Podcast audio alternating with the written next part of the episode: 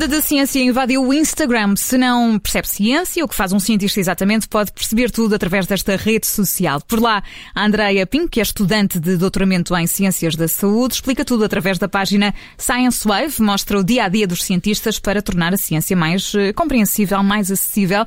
E é com a Andrea que conversamos hoje, nesta nossa rubrica de, de ciência. Andrea, bem-vinda, boa tarde. Olá, Andrea. Boa tarde. André, este ser cientista, explicar o que é que vocês fazem e que também se divertem, é, é um desafio? Como é que surgiu esta ideia? Sim, esta, esta ideia surgiu com uma necessidade que, que eu tinha de mostrar o que é que eu fazia quando ia para o laboratório, porque eu dizia à minha família e aos meus amigos que ia trabalhar, mas eles nunca sabiam o que é que realmente eu ia fazer. E então, pronto, eu juntei dois amores e juntei fotografia com a ciência e criei o Science Wave. Mas, mas André, perguntavam-lhe, uh, André, mas tu chegas lá às oito da manhã e o que é que fazes? Era isso? Sim, eu acho que, eu acho que Pegas não no tubo perguntavam. ensaio, não? Exato, eu acho que eles não perguntavam, mas também não sabiam. Então, como não tinham nenhuma ideia construída, nem conseguiam perguntar, não é? Então, só depois, até quando comecei a mostrar e comecei até a levar a pessoas ao laboratório, a mostrar, olha, isto é assim, aí sim começam a surgir as perguntas e as curiosidades, eh, porque até aí não tinham nenhuma ideia. E portanto juntou dois amores, como nos explicava, a ciência e a, e a fotografia. O que, é que, o que é que vai retratando no seu dia a dia, André? Que ideias feitas é que vai desfazendo todos os dias na, na Science Wave? Sim, eu eu tentei, eu tento lá está, por fotografia, agora também tento fazer alguns vídeos, porque há pessoas que gostam mais de fotografia, outros que gostam mais de vídeos, e eu tento mostrar uh, o nosso dia a dia, a nossa rotina, tento desmistificar alguns conceitos, como, por exemplo, se um cientista anda sempre de bata ou não, ou se um cientista realmente fica sempre até tarde, ou será que os cientistas também trabalham no computador? E eu tento mostrar um bocadinho isso, as várias coisas que nós fazemos, o nosso dia a dia. E, e tento fazer isso de uma forma divertida para, para as pessoas conseguirem acompanhar e gostar. Há aqui também um lado muito, muito interessante em tudo isto, é que as publicações são sempre, têm sempre uma linguagem bastante simples e acessível. André, nós falamos muitas vezes aqui na nossa rubrica da necessidade de comunicar bem ciência.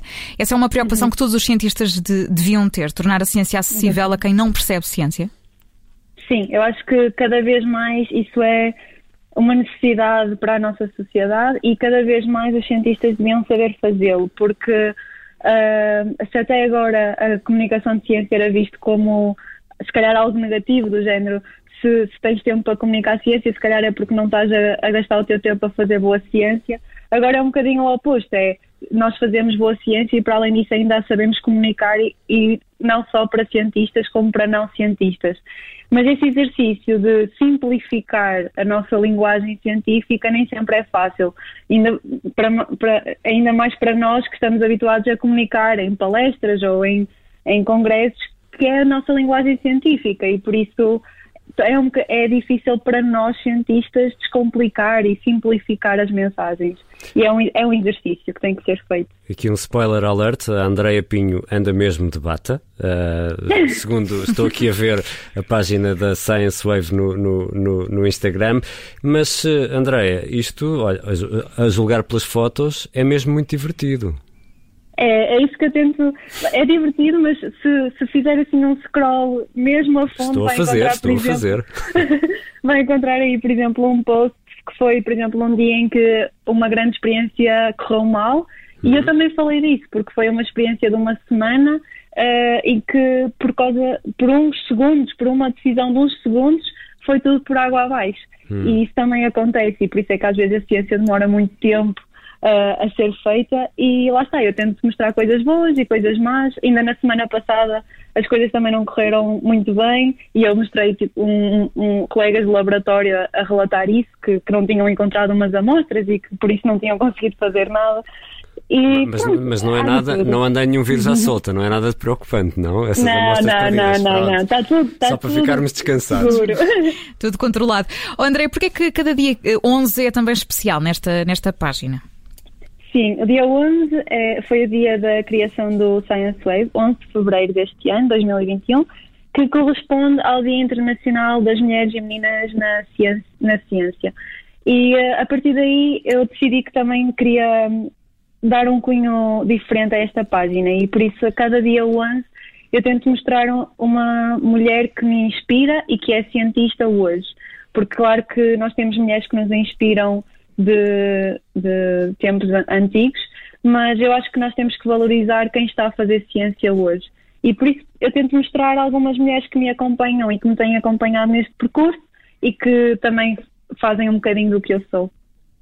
E, portanto, qual, te, qual, tem sido o feedback que vai recebendo também, Andréia? Neste momento, eu estou aqui a olhar para o número de seguidores e estão a aumentar, 1.300 eh, seguidores para quem nos está a ouvir. Basta ir ao Instagram, escrever Science Wave para começar a seguir a Andréia. Qual tem sido o feedback? Os seus amigos já percebem o que faz, Andréia, agora, finalmente? Sim, sim, finalmente. Até a minha avó já percebe o que eu faço.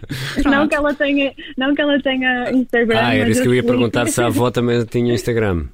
Não, não, não tenho Instagram, mas ainda, lá está. Ainda, Andréia. Sim, isto começou muito na família e, e, eu a tentar explicar à minha família o que, é que eu fazia. E lá está, eu acho que agora tanto os meus amigos como a minha família e eu tento levar isso a não cientistas no geral uh, tentem perceber o que nós fazemos e qual é o nosso dia a dia.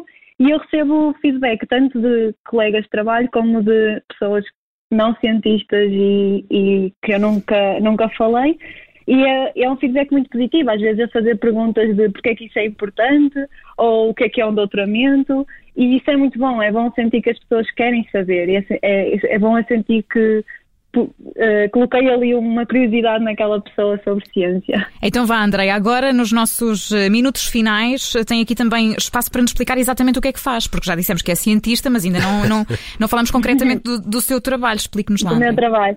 Então, eu estou no primeiro ano de doutoramento. Uh, o meu projeto de doutoramento é no contexto de lesões medulares, ou seja, quando ocorre um trauma na nossa medula, por exemplo, quando temos uma queda ou um acidente de carro, e em que é muito conhecido, por exemplo, pelas pessoas ficarem paraplégicas, uh, ou seja, é um trauma que vai prevalecer para o resto das vidas desse, desses pacientes.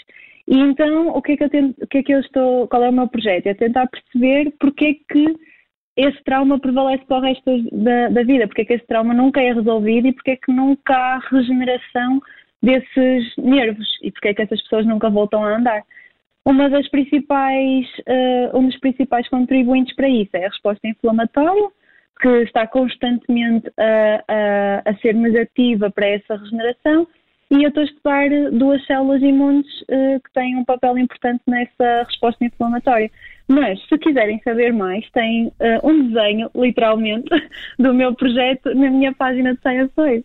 Pronto, fica então, o convite. Vamos ver o Parece-me bem. Mas acho que não é preciso, não é? Nós percebemos, eh, que, percebemos bem aquilo Percebe, que a Andreia explicou. Percebeste o recado, eu faço isto, se não entendeste, faço, faço um desenho. desenho. É? Exatamente. Exatamente. Andreia, muito obrigada por ter estado connosco. A Andreia criou esta página de Instagram que vale a pena conhecer para compreender eh, ciência. Aquilo que se passa dentro de um laboratório chama-se Science Wave no Instagram. Andreia, muito obrigada. Boa sorte. Muito obrigada eu. Obrigada, Andreia.